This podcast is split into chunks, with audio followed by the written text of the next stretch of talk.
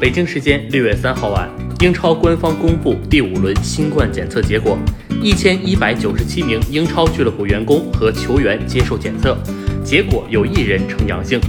被检测出阳性的球员或俱乐部职工将即刻起自我隔离七天。英超联赛收集并提供上述信息是为了维护联赛的诚信与透明，